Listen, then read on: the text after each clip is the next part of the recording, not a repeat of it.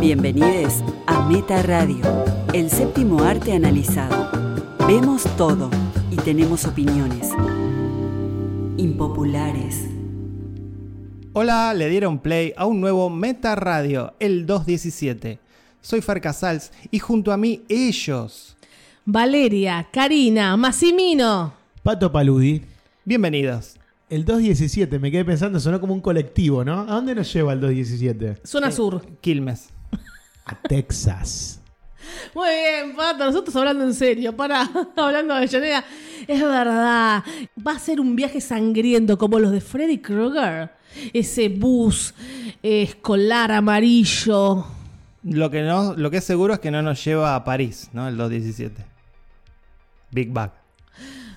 Muy bien. Gracias, gracias. Fer. Gracias. ¿Qué prefieren? ¿El bus que nos lleva a ser matados ahí en Texas por la América Profunda? Ojo, son blancos ustedes más o menos, ¿no? No. o, o quieren ser eh, matados por Freddy Krueger. No, no, prefiero algo más directo como. ¿Por qué Freddy Krueger? ¿De dónde salió de Sí, golpe no. Freddy Krueger? Por el Pero colectivo. El colectivo eh, no me siguen el Ah, hilo. de- de qué Pesadilla lentitud, 2, el de qué Pesadilla lentitud. 2. Sí, Claro, sí, claro. el de la 2, que había algo gay allí, Pato, no te pongas nervioso. El colectivo escolar. Sí. El colectivo de la masacre de Texas por lo menos tiene terrible fiesta adentro. Es De gigante. esta nueva película. Es como el, sí, acá se usan eso, que haces una fiesta y vas en el bus por toda increíble Buenos Aires. Me acordé del capítulo de Los Simpsons, pero esto era, era para los que lo escuchaban en español, que estaban en el bus con Otto. Qué buen personaje, Otto, un super paréntesis. Era- te juro, para mí se inspiraron, todos van a decir lo mismo, en mi chofer del micro verde que me dejaba acá en Avellaneda. Y cantaban, que viva el conductor de la escuela, la escuela. Pero era así pelo largo, Te rockero. lo juro, ma- Igual de lo tengo otro. que googlear. Igual era Otto. Era increíble. Ay, no, no me lo van a creer, no importa. Volvamos a Texas, Fer. ¿Cómo se llamaba ese hombre, te acordás? Otto, no. Osvaldo. Le decían Otto, te lo juro, lo voy a buscar, necesito, voy a buscar esto. No vas a encontrar eso. En... Puedo llegar a Es en algo. la Deep Web. Tenés que ponerte en una página de Avellaneda. Claro. ¿no? De- Recuerda- te recuerdo, yo le decía, Micro verde. Alguien que fue al Pío 12, vos ibas al Pío Sí, 12. Pío Seballaneda, micro ¿Cómo se verde. llamaba? Y ahí sale la hija. Sí, era Sí. mi padre. Empezamos en Netflix con The Texas Chainsaw Massacre. Sin el D. Es Texas Chainsaw Massacre. Pero bueno. Está bueno que quede no importa. esto, no, Fer, lo, está vo- no, todavía. lo, no lo editen. No lo va a buscar. Fer, Fer. Fer. Ahora Lo Fer vamos lo a va a buscar. googlear. No, yo te digo que no. Ya, ya lo No estuve importa. investigando. Lo vamos a es buscar. solo Texas Chainsaw Massacre. Igual va- esto no va si que creo lo que es- encuentran. sí, va todo. Es lo más original que hizo Fede Álvarez en- de, de toda esta adaptación. Amo a Fede Sacarle Álvarez. el D. Saben que yo tengo algo con Fede Álvarez. Eh, Texas Chainsaw Massacre 2022. 2022. Tenés razón, Bueno, Pato. Quedó.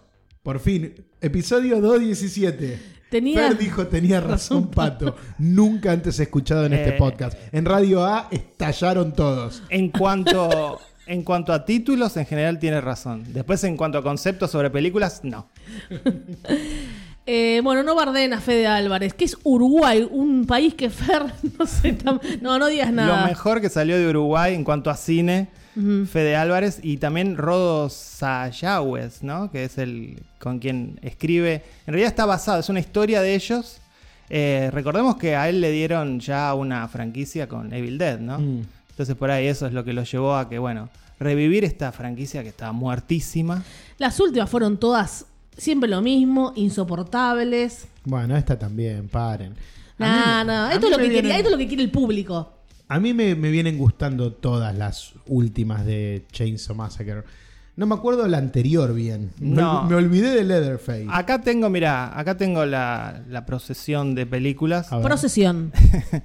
Eh, la primera del 74, ya sabemos, Toby Hopper. La segunda, que es muy buena y yo la recomiendo, Sí. del 86, también dirigida por Toby Hopper. Después viene, empiezan los problemas. En el 90, Leatherface. Que en esa trabaja Vigo Mortensen. no me Increíble. acordaba. Yo, Ah, bueno. yo la tengo en DVD original y la edición de acá dice muy grande, Vigo Mortensen. Claro. Se ve que la editaron cuando Vigo había hecho El Señor de los Anillos y dijeron, bueno, Ya está. saquemos Claro. la masacre de Texas. Llama 3. la atención. Y bueno, en la del 95, que se llama The Next Generation, actúa René Zellweger y Matthew McConaughey. Mira, esa, no sé Esa si está la vi, no bloqueada. recuerdo. está bloqueada en mi cerebro. Y después vienen una serie de, de basuras que son las, los reboots que hizo en la producción Michael Bay. Hay una que, que la 2003. dirigió Marcus Nispel. Sí, y esta. esa para mí es maravillosa. La- esa, 2003. Basura, con- le dijo Fer. Sí, sí. Con Jessica Biel. Eso, lo- creo que eso lo dice todo. Este, Ahora Ah, la bardea Jessica Biel, que te Bardea. encantó eh, en Ciner. sí, bueno, mejoró como actriz, pero en Lo dos- barbió y no se dio Pero cuenta pe- que era la de Sí, Cine, porque y ¿sabes por qué le gusta? Porque él ama a Justin Timberlake, que, que es su mujer. Por pero- eso nada pero- más. Pero escuchame una cosa. En 2003 era una chica de 17 años que no sabía actuar. Venía de Seven Heaven. Buah. Ma- una porquería. Eran todos angelicales, ya te lo dije, eran siete hijos. Y cuando ella se puso en bola, se armó un quilombo, porque como las, como las chicas de Cosby, Lisa Bonet, se puso en bolas, vos no puedes ponerte, siendo una chica Disney y ese mundo, no puedes ponerte en bolas. Bueno, Info después- que les doy. Después lo hicieron todas, ¿no? Y Las sí. chicas Disney. Eh, en 2006 llega The Beginning, que es una precuela también con producción de Michael Bay, malísima. ¿Por qué no la compró Rob Zombie? Y la última que vos, Pato, decís que no que no recordás es Leatherface de 2017. Que no, yo no la vi. no hay la vi. una- Sí, yo me, me quedé pensando y después no lo investigué. Hay una que él busca a la hermana.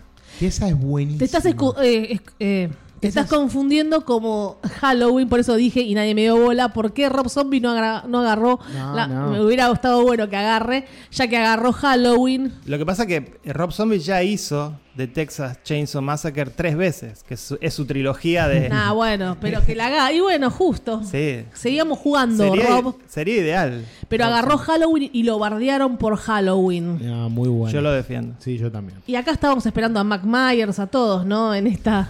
Bueno, esto pasa 50 años después de la masacre original. Esto fue un hecho real, Fer. Está basado en un hecho real, pero mm, fantasiado. No sé si fantaseado. Y en este caso, bueno, hay un grupo de hipsters, de influencers, ¿no? Es algo que también remite a la primera película, donde eran hippies, ¿no? Entonces, como los jóvenes de moda. Que se filma todo, se filma cada masacre. Y bueno, van a llegar a gentrificar a este pueblito donde está Leatherface con su madre. Su madre va a morir y ahí empiezan los problemas. Eh, yo no sé si recuerdan la primera, la del 74. Y la, y la primera del 74 no es técnicamente un slasher. Es más una película de terror donde estos hippies se encuentran con una familia de enfermos. Es Como el ma- capítulo de Home de los X-Files, que están todos ahí como Claro, enfermos. Los Peacock.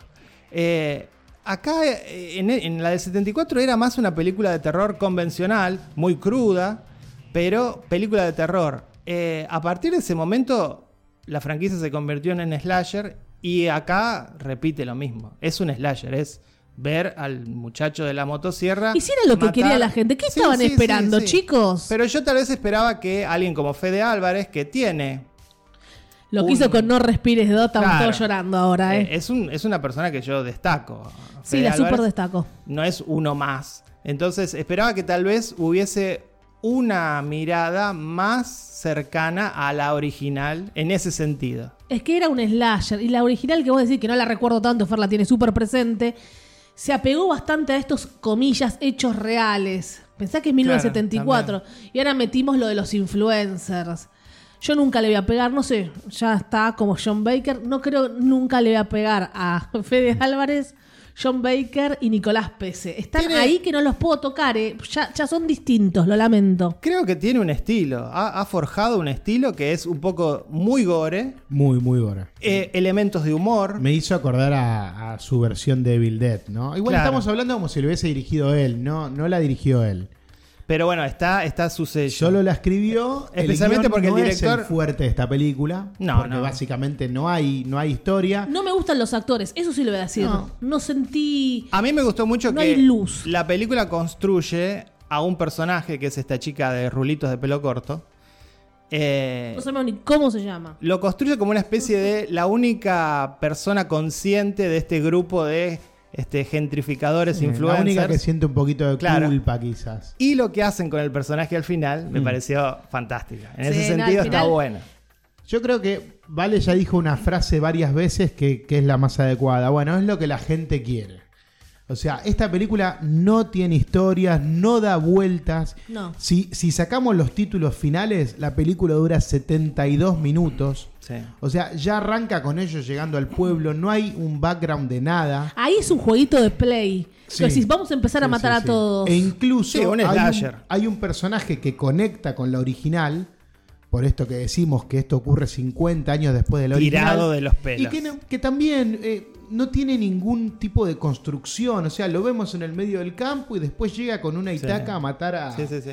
a- Ese es el, el viejo a recurso. Leatherface. Claro, el viejo recurso que ya se hizo en Terminator, que se hizo en Halloween, con el personaje de Jamie Y Lee después, bueno, Curtis. yo quería pedirle disculpas públicas a los hermanos Sonetti porque yo los critiqué acá por haber hecho una película con eh, huidas tan inverosímiles, ¿no? Que yo decía, salen caminando en vez de salir corriendo. Bueno, Fede Álvarez usó el mismo recurso. O sea, la protagonista, la hermana medio emo de, de Sí. la chica de Rulitos, eh, nunca se espanta por nada. La no se continuidad. mueve.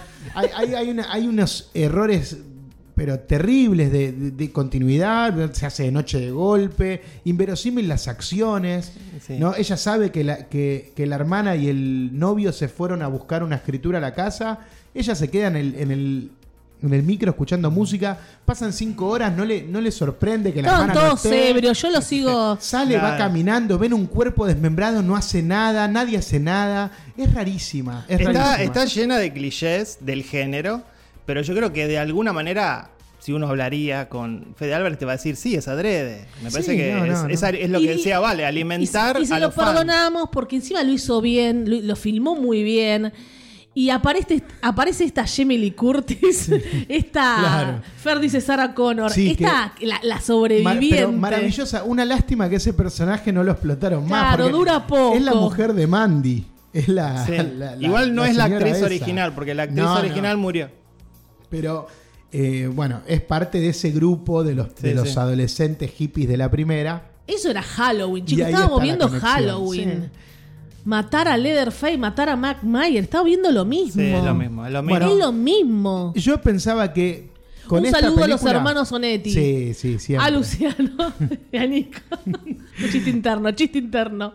Yo creo que Fede Álvarez quiso hacer algo como un movimiento en contra al Elevate Horror y dijo, esta película la voy a hacer lo más lowest of the lowest of Sí, the horror. sí. O sea, Y además es- es la ne- nada misma, Es Netflix, papi. pero claro, es de consumo rápido, no hay prácticamente diálogos, no hay nada, solo hay muertes Mm, Acción.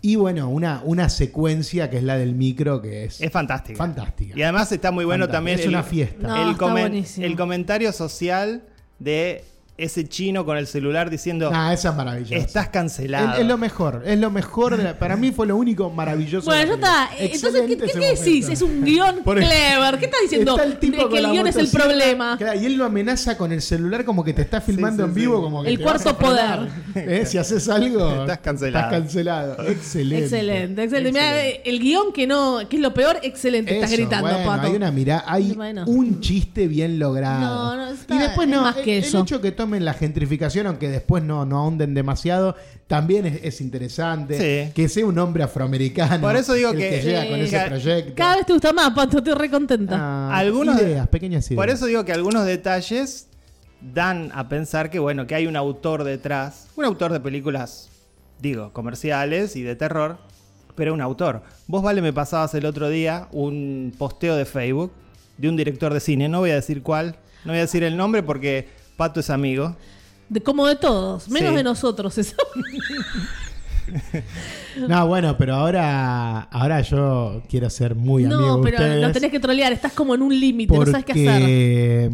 los quería felicitar acá en el podcast. por- Gracias. Por, la exhibición de Rita la Salvaje en Francia en una función junto a una obra de Lucrecia Martel. O sea, Lucrecia Martel, Valeria Massimino y Fer Casals en un cine de París. Hermoso el cine, véanlo. Increíble, Sí. increíble. ¿Qué Oh, día es sí, no- esto? ¿El 5 de marzo? 5 de marzo. No, No, va- no, tan- no vamos a estar presentes, pero Estamos como en shock.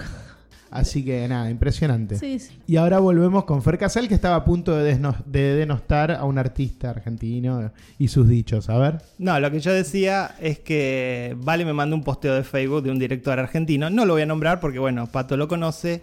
eh, no queremos que nadie se pelee. Y él decía ahí, estas son mis influencias a la hora de hacer cine. Y ponía, por ejemplo, Possession de Zulawski. Y yo digo, tu cine, en tu cine no se nota eso. No, no está Zulawski. Yo no lo en- podía creer. en nada.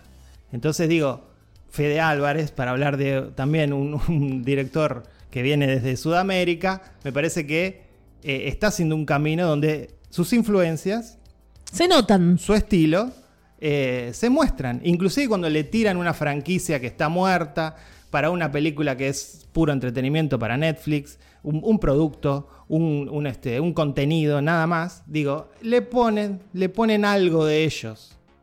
Entonces digo, eso es lo que valoro. Después sí, la película claramente es un 5, es un 6, no importa. Eh, estoy un poco cansado de esos directores que hacen películas de mierda y dicen, no, a mí me... Yo claramente vengo de un cine inspirado en Tarkovsky y Belatar. bueno, no se nota, hermano. Yo no estoy de acuerdo, pero como tampoco quiero nombrar al director y nombrar sus películas para darle entidad a lo que está diciendo, no voy a seguir ahondando en el tema. Bueno, volvamos a, Volvamos a a Texas. Texas Chainsaw Massacre. Tengo dos tonterías sobre la película. Una es que la filmaron, a, la, a Netflix no le gustó, echaron al director, que no sé quién era, y la filmaron de nuevo. ¿Y está filmada, saben dónde? En Uruguay. No. Bulgaria. Mira, la magia del Bulgaria, cine, Bulgaria. ¿no? La magia del cine, ahí con la bandera confederada y todo. Bueno, sí, qué sé yo. N- La verdad me entretuvo, no puedo decir que no me entretuvo. No, no, a mí Yo la voy a también. cala- calificar y empiezo yo. Siete. le voy a poner un 7 porque por lo mismo, porque es una fiesta. No se, no se argumenta, es el número nada más. Ah, bueno, bueno. Fer, el número, solamente el Si número. empiezan, te juro que se arma, ¿eh? Seis, porque... No, No digas no, nada, no, no. 776, gracias. Y ahora seguimos en Netflix. Pato, vos que hoy vas a hacer las pizzas, que la quiero sangrienta. Hace sangrienta, y Mucha, sacamos una mu- foto. Mucha salsa. Gracias. Seguimos, como decía, en Netflix, en este caso con la nueva película de Jean-Pierre Junet. Ok, solo el número 4. Se llama Big Bag. Estamos en el año 2000. Espera, Fer, ¿qué es Big Bag? Y bicho grande. Igual no sé a qué se Eh, refiere. No, back no, Yo sé. no también es un es una palabra que se usa para dispositivo. Como un chip sería. Como un- entonces es como un gran dispositivo. Yo lo tomé por ese lado. Puede ¿no? ser. em, Estamos en 2045, un grupo de personas queda atrapada en una casa y en las afueras hay una rebelión de robots, ¿no? Porque es que son los que dominan el mundo en el año 2045. Y no es un capítulo de Black Mirror, que ya lo hizo antes, como siempre digo. Sí, lo hizo antes y mejor. y ¿no? mejor. Amamos a Junet, a Junet, pero vamos a desmenuzar un poquitito. A mí lo que me gustó, lo único que me gustó es que están las marcas del director. Están, está esa cámara.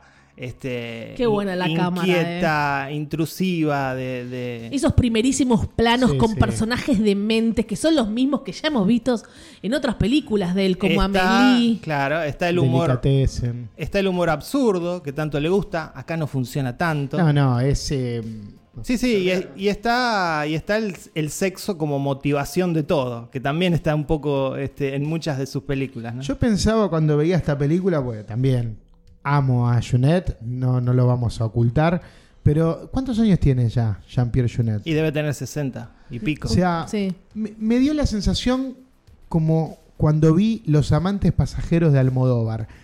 Hay ciertos directores que envejecen mal Sí. con respecto a lo que los hacía reír a ellos. Y, y me parece que el humor les queda como fuera de tiempo. Sí. Y acá todo lo que trata de ser divertido es ridículo. Igual quiere ser ridículo. Es un humor francés. no, bueno. Pero alguno- en algún momento se rieron. Yo creo que Sí, no me reí sí. por el guión, por, digamos, por los diálogos no me reí. Sí por algunas Acciones. acciones de los actores, personajes, esos primerísimos planos, esos dientes, esa locura, esa cámara que estás adentro de los dientes y vos recordás todas sus películas. La ciudad de los niños perdidos, mi favorita junto con Amelie. Recordás Pará, este fue. Ya sabés que hizo en otra Claro, película. Eso ese- es emocionante. Ese es el engaño, ¿no? Sí. Que uno recuerda películas mejores que Claro. esta. Sí, Sí, ¿no les sí. pasó lo mismo con una película que vimos hace Este poquito? Ah, vas a ser canchero. Licorice Pizza. Eh, Ah, por favor. ¿No les Vergüenza, pasó eso? vergüenza. Yo ¿No no- les esto- pasó eso? Eso que decís Sí. me, da, me- me- me da vergüenza. eh. Ah, eh, quiero nada más anunciar que dentro de muy pocos episodios yo voy a hacer un update, como dice Fer, de Licorice Pizza. bueno. Bueno, y le vas La a voy a dar- ver de nuevo y voy Y a hacer dale- un update. Dale un cero. Y después me vas a también. dar la razón que cuando dijiste, lo- la criticaste en el programa y le diste un 7, yo te dije que no se correspondía. No, que está habías bien. hablado para un 5. Sí, fue el amor a Paul Thomas Anderson. Gracias por darme la razón. Volvemos a Big Bag, Junet, la fotografía, nada, eso intocable. A mí ya cuando meten este tema de, ya dijimos, lo hizo Black Mirror antes y mejor, pero igual están hechos de manera fantástica estos robots, está hecho tan fantástico, Sí. hasta un poco Tim Burton, ya lo hemos Sí. dicho. Esto pasa en el 2045, chicos, no falta tanto. Esta casa de- del, del futuro. Me molestó, sí, que están gritando. Yo sé que todos, Adre, ya sabemos, pero constantemente están gritando todos, como en este podcast. Sí. Sí, lo que pasa es que, a ver, a mí me parece que Junet tiene un estilo que en sus películas anteriores, que es muy orgánico a la hora de mostrar las cosas que muestra. Y acá al meterse en un tema medio tecnológico robot, es un poco frío para lo que estamos acostumbrados. Yo lo imaginaba a él siempre como alguien que ama el steampunk, ese estilo de, eh, este, como en la ciudad de los niños perdidos. Pero, este Delicatessen. en Delicatessen ni hablar. Pero este, entonces esto como que le da un poco de frialdad, eh, no sé. No, y aparte, la decisión de, de que la película transcurra dentro de una casa también la convierte como en una pieza teatral Sí. Sí, loca, Sí. muy alejada de los grandes universos que Sí. siempre crea él. sí. Y además que, de nuevo, el comentario social, ¿no? La- en contra Sí. de la tecnología. Como decíamos, ya lo hizo Black Mirror mejor, pero también ya lo hicieron todos, no solo Black Mirror, ¿no? Ne- Necesitamos este comentario social otra vez de parte de Junet encima. Claro, de parte de Junet me, me llama la atención. Sí, también vos ves la casa retro y a su vez hay libros, hay libros que ya no hay que leer, no se puede leer, volvemos a... No, el diseño de producción está bien, pero... digamos, No, la No, como historia les no- no digo, que va. es, una, es una sitcom, la- es, es una sitcom, creo que hubiese funcionado mejor en formato de serie, que igual no me hubiese gustado, sí. pero incluso los, lo- las, las transiciones que tiene con el montaje, los cortes, cierran como si cerrara un, ep- un capítulo y se abriera otra Sí, cosa. Y no, no, nada me causaba gracia. Y además que hay una carac- Sí, sí. en una película que está repleta de gags y repleta de ideas locas de cómo puede ser el futuro con, con esta sobrepoblación de robots y de tecnología para todas las acciones que, que hacemos los humanos, sí creo que tiene buenas ideas, ¿no? Se te rompe Sí, algo y sí. aparece el, el anuncio tratando de vendértelo de nuevo. Pero eso es El volver al auto. futuro, eso Sí, es volver sí, al futuro claro, 1990. No son originales. No, e- es una película que, bueno, la hizo Netflix. eh. Yo creo que otra- otros productores no se la hubiesen financiado. Pero la última de Junet estuvo tan buena. eh, ¿Cuál había tan sido? buena. Spivet. Tan linda, tan, tanto alma. Era una road movie. pero linda. tanto Sí, sí. alma. El joven prodigioso Spivet se llama. Qué buena que estuvo. Y Micmacs que- también. Sí, quedó medio. Ay, increíble. Quedó media perdida.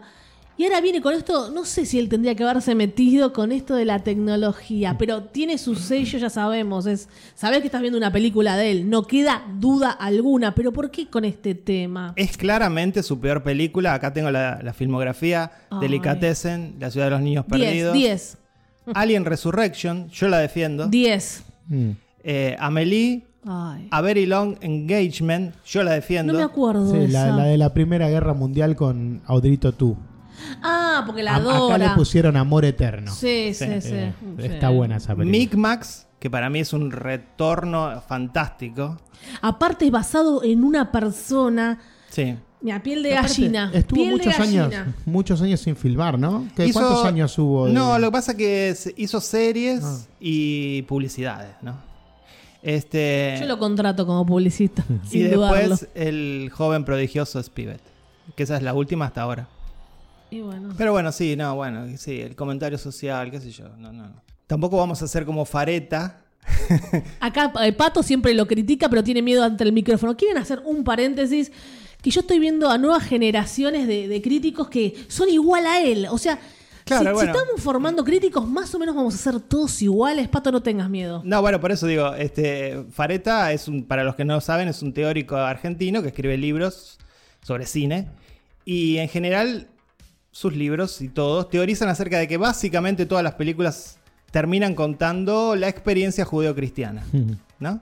Este, y como dice Vale, él forma críticos de cine jóvenes que salen repitiendo exactamente lo mismo que dice Fareta. Todo igual, idéntico. No, yo E le- inclusive, solamente hablando de cuatro o cinco directores clásicos de cine, eh, Spielberg, eh, Hit coach. Clint Eastwood y, y- y Scorsese, obviamente. Y digo, s- salen repitiendo lo mismo que Fareta, con lo cual a mí me parece que si para algo debe ayudarte una clase sobre teoría de cine es para expandir el pensamiento y no para cerrarlo. No, no, aparte no, no hay teoría de cine, hay teoría del pensamiento de Fareta, porque lo único que hace él, él es eh, dar vueltas so- sobre sus mismas ideas. O sea, vos lo, lo lees hablando sobre una película, no lees nada de la película, nada, nada, y siempre él habla sobre sus temas recurrentes. Pero eso está bien, digamos, yo lo respeto eh, y, y claramente respeto a cualquier persona que teorice sobre cine. El problema es cuando sus alumnos salen repitiendo lo mismo que él, digamos. Entonces, ese, eso es lo que, lo que me hace ruido. Él que está bien, que ¿Dónde? él tiene su idea. ¿Dónde está? Porque bueno, sí, a veces hay gente que hace muchos cursos, ve muchas películas. No, Entonces pero vamos me- a estar repitiendo. Yo recuerdo mis primeros cursos de, de crítica de cine, de periodismo, donde La mi- entrenar la mirada, más allá de todo, de informarse, la cultura. Entonces te daban a, bueno, vos qué estás viendo acá, no es lo que yo digo nada más, no es Pero esto además único. que hay un error en muchos de esos cursos, que es que circunscriben la enseñanza a una cantidad limitada de películas y autores donde se considera que eso es cine y esa es la manera de pensar el cine. Es decir, tenemos que hablar de los clásicos, lo cual estoy de acuerdo, pero me parece que hay todo un, un espectro gigante de cine que no se habla en las escuelas de cine, que no se habla en las escuelas de crítica de cine Bueno, esto decía Perrone.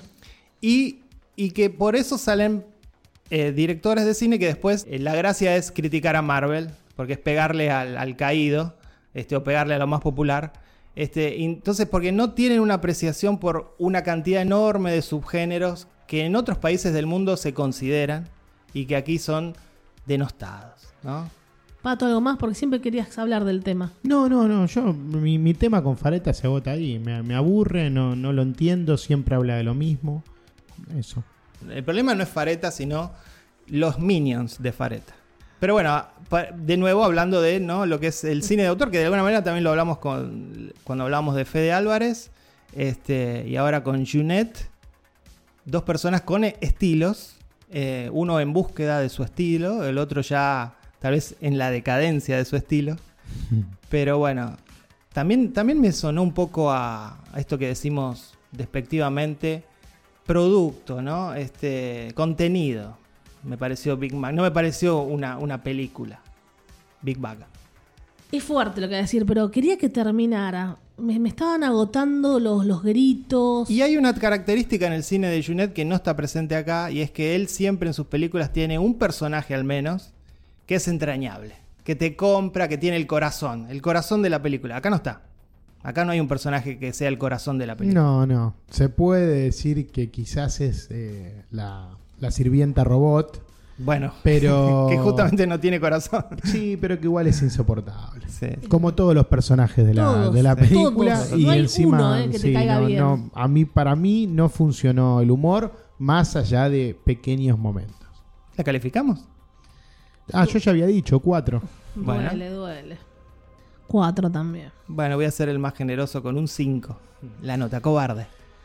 Y cerramos el programa de hoy con una miniserie que estamos viendo en Star Plus. Es de Hulu, acá en Argentina, la da oficialmente Star Plus. Y si no, se consigue bajándola o Sí. viéndola online. Ilegalmente, con un parche en el ojo. Hmm. Eh, Dopsic. Pato, ¿vos la viste entera. Nosotros vimos tres episodios. Dope sick, bueno, el término que se usa para el síndrome de abstinencia, ¿no? Claro. Porque la, la serie va a hablar precisamente de eso, de las maniobras que tienen las, eh, los laboratorios, la industria farmacéutica, para instalar un nuevo medicamento eh, en el mercado. ¿no? Sale una, una pastilla nueva y hay que inventar el- la enfermedad para, Sí, sí, sí. para que esa pastilla cure. y, esto pasó, digamos. Esto pasó, yo soy muy analfabeto en el universo de, de las pastillas, de, de la medicina. O sea, vi la, la serie sin saber que No conocías la el Oxycontin. oxicodona existe. Y Sí, acá en casa hay, ¿querés? ¿Tenés? No, no, después de ver la serie me daría mucho miedo. Si Eh, tenés pero- algún dolor, Claro, claramente eh, la- lo notaba como algo que estaba hablando de- de lo que de verdad sucedía. sí. Después me puse a investigar y, y vi que efectivamente el oxicodin y todo eso. Igual eh, te, es vendría, real. te vendría bien un Oxycodin ahora que te veo con la camiseta de Leeds. Después de la. Mucho dolor ahí, ¿eh? Y un poco. Mucho dolor. Un poco. Eh, me, me encantó, me encantó la serie. Eh, trabaja Michael Keaton. Eso ya de, de por sí era un. El plus. Sí, sí. Era el incentivo inicial para acercarme a esta serie, fue eso. Después y como fui descubriendo otras siempre, cosas. está fantástico. Sí, no, maravilloso. Fantástico. eh, estamos hablando que la, empieza- la serie empieza en 1986. Esto fue, bueno, basado en un hecho real. Y me hizo acordar a otras películas. Vos no habías visto o películas y series que tocan estos temas de, de drogas, de adicciones, controversia también, como el Doctor Muerte cuando salió. Mm, la de Al Pacino. La de Al Pacino, Sí, que sí. bueno, lo, lo asfixiamos con gas y vemos si está la past- Terrible fue esa. Mm. Después ahí en, en ese pueblito me hizo acordar, nada que ver, a Doctor Hollywood con Michael Fox, que él se queda trabado en ese pueblito y él es médico y entonces ayuda a todos. Porque sería bueno, eh, Michael Keaton. Contá más, Pato, que vos la terminaste. No, no, me, ¿por qué me, me gustó? Más allá de que es una, una historia que, que tiene un- una intriga sostenida y, y buenos elementos de drama, creo que el- lo que a mí más me enganchó de la serie son las, todas las subtramas que va abriendo, porque no es que se focaliza solo en, eh, la historia del médico, ¿no? Claro, está la chica que es la chica Eh, de. Claro, Michael Keaton va a tener un arco muy interesante que no sé si ustedes ya se, se dieron cuenta hacia dónde va, pero no me Sí. acuerdo si Sí, en el sí. tercer episodio ya se nota que él va a hacerse adicto a esa Sí, pastilla sí. porque la toma para un dolor y ahí va a empezar también el descenso de él.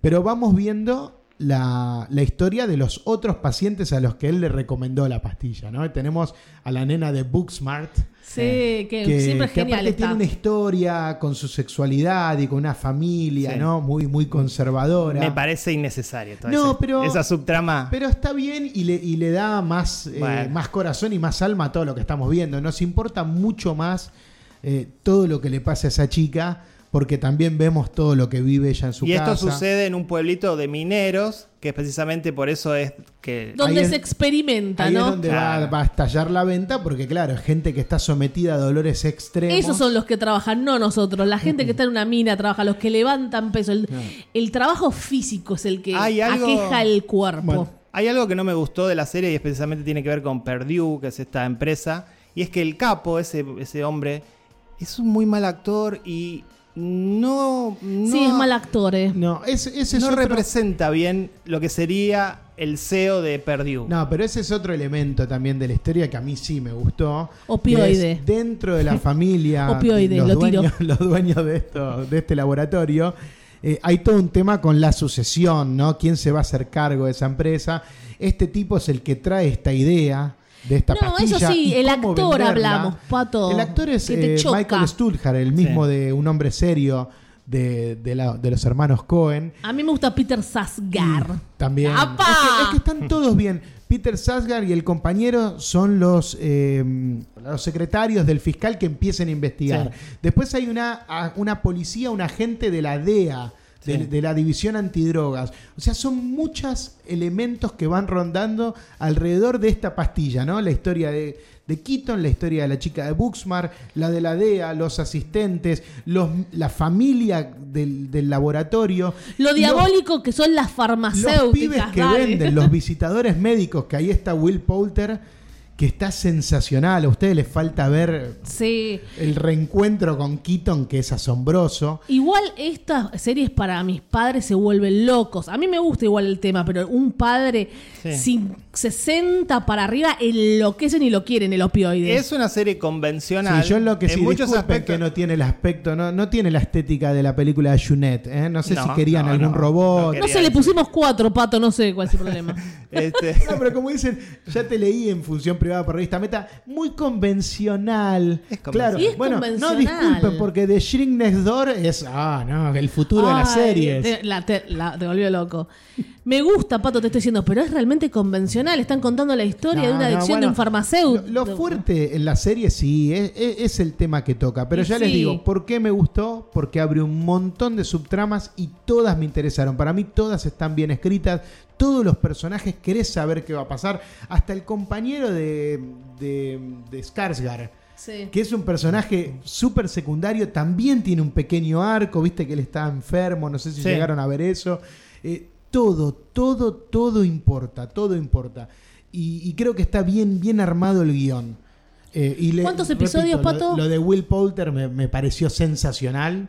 No sé si es una película, una serie que ya pasó la temporada de premios, ¿no? La han Sí, nominado, sí. pero no ganó nada. No, no. Algo ganó, me parece. Bueno, ¿cuántos episodios son? Que Ocho, son ocho. son ocho De, de Ah, una sí. hora cada uno. bueno, ocho horas. No, me parece que está bien, que era una historia para contar Sí, sí, larga. respetar la Igualmente la, historia. estiran un poco con las subtramas. Los primeros episodios los dirige Barry Levinson. Sí. El Levinson con talento. No, yo creo que el hijo su- superó al padre. Nombrar una película buena del- de Barry Levinson. Juguetes.